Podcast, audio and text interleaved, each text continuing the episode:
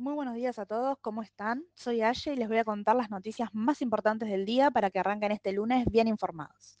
En primer lugar, comencemos con el mercado local. Alberto Fernández se reunirá con su par estadounidense Biden este miércoles en el Salón Oval. El encuentro bilateral se había suspendido el julio pasado por contagios del COVID-19 del mandatario norteamericano. Además, Sergio Massa viajará directo a Washington y se sumará también con la comitiva oficial.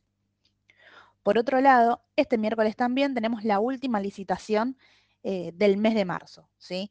Tras el anuncio del canje de los bonos dolarizados en manos de agencias y dependencias del sector público y luego de sortear el primer test de deuda en pesos en marzo, la semana pasada, el gobierno completará este miércoles el financiamiento en pesos del mes. Este va a ser un nuevo llamado a licitación en busca de renovar pagos por algo más de 280 mil millones de pesos. Para cerrar, también tenemos novedades acerca de la industria. En febrero, la producción industrial creció un 0,5% interanual y un 10,1% respecto al mismo mes del 2019. Este dato muestra el eh, el nuevo avance del rubro industrial el mes pasado. Pero esto no es todo. Pasemos ahora al rubro internacional. Seguimos en medio de eh, esta crisis bancaria. ¿sí? La primera noticia la tenemos acerca de ello.